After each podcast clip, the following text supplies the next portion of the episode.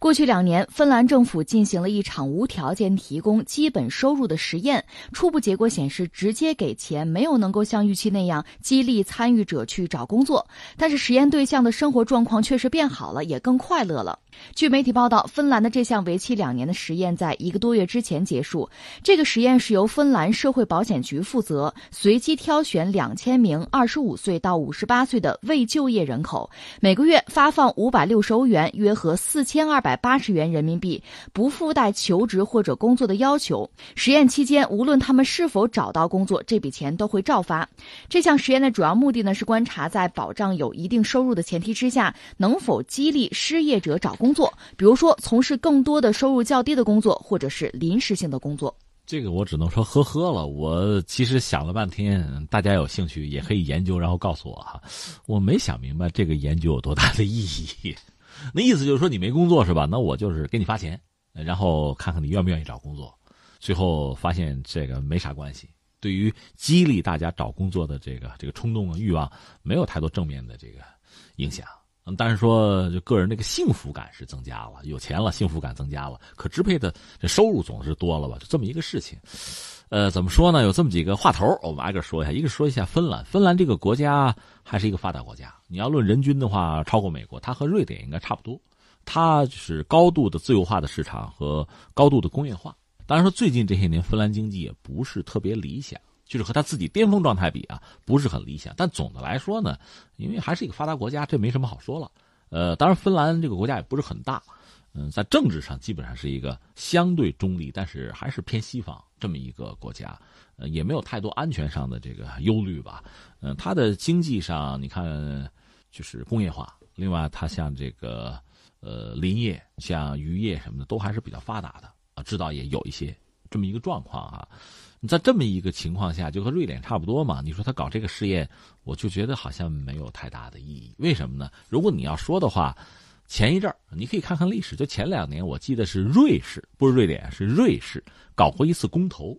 公投什么呢？因为他人不多，搞公投比较方便，就是政府免费给大家发钱，就没条件就给大家发钱，好不好？最后人家公投的结果是不好，不要，就政府什么条件也没有，免费啊，就给大家发钱啊，那也没意思。因为瑞士人觉得他公投嘛，显示说这么一个做法不利于社会的发展。不利于大家呢，就去去投入、去奋发、去创新，不好，不劳而获，不好。这是瑞士人的一个选择。那么抛开别的不论，我觉得人家这个选择是理智的，是值得尊敬的，还是愿意通过自己的努力改变自己的生活，这才是好的，是对的。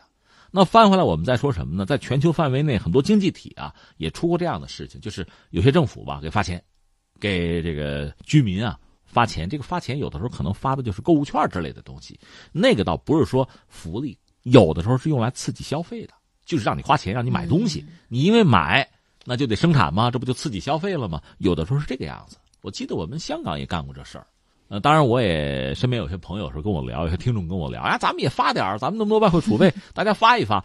我倒觉得是这个样子，就是一个是外汇储备那个东西，不是用来人均就发着玩的。那是一个数字哈，那个还得买东西用。另外呢，在经济社会发展的就是绝大多数阶段，我倒还是觉得崇尚什么呢？崇尚我们还是自力更生的好，还是通过自己的努力呀、啊奋斗啊、啊创造啊，改变自己的命运的好。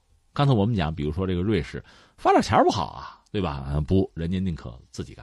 那么芬兰这个事情最后给大家一个证明，反正你要是发，呃，挺高兴哈，有获得感嘛，有这个幸福感哈，但是也无利于解决就业。就他们有了这个钱之后，也不会就是主动去，或者更不愿意，没有必要去就业了。拿到钱了还就什么业嘛？这样不就很好吗？而实际上，很多西方国家，就是发达国家发展到今天，他们遇到的一个困境是什么呢？就是福利很高，福利高了之后，这玩意儿就是这样，可以高，可很难低呀。过紧日子可就不好过了，对吧？上得去下不来，往往是这个样子。那你福利很高，你又不去创造，你整个国家就是止步不前，是一个停滞的状态。你哪来那么多的钱呀？我挑明了说吧，很多西方发达国家就是所谓列强，那以前抢钱的呀，就殖民时代抢嘛，不就这么回事吗？现在没得抢了，光靠自己的创造，靠自己的工业化，你还去工业化，你还空心化，我就纳闷，你哪来的钱呀？靠金融？拿钱炒钱，钱生钱，不过就是这个吗？赶上个危机，这不就底裤都没有了吗？所以这不是一个长久之计。那像我们国家现在这个状况，我倒觉得是在一个上升期。在这个时候，作为我们公众呢，确实应该是，倒不至于说一定要像以前那样哈，就是节俭啊，攒着不花，倒不是这个。该消费要消费，甚至适当的或者说是一定程度的消费是刺激经济、刺激生产的，这是必要的。你市场经济不消费那还行，老攒着不是那么回事但是呢，呃，量入为出还是必要的。你寅吃卯粮，就是通过这种。透支的方式获得那种繁荣，或者说高福利，其实后患是无穷的。这是我个人的一个想法。呃，那你像芬兰啊，给他们出个主意吧。你那钱啊，你要不就真的还是投到教育上。这个教育不单是说这个学校教育，或者说孩子们的教育，每个成年人、每个社会成员，为了适应社会的发展、适应未来，其实都需要在学习的。是可以在这方面有点投入，大家去去学习学习，也不简单的说读个书吧。就拿我们中国来说，现在发展很快，什么大数据、人工智能都有了。哎，你了解吗？将来那个时代你怎么生存啊？我们说中老年朋友，那可能有的人我还不会用微信呢，我不会用 ATM 机，我不会去买火车票呢，就手机上买我都不会学嘛。就这些东西，实际上它都是学习，都需要学校啊。知识的普及啊，就你要跟上时代的发展，就这些东西，其实就是每个人都需要进步，这等于说是需要投入的。这个投入，我倒觉得是面向未来的，这比单纯政府来给大家发点钱是吧？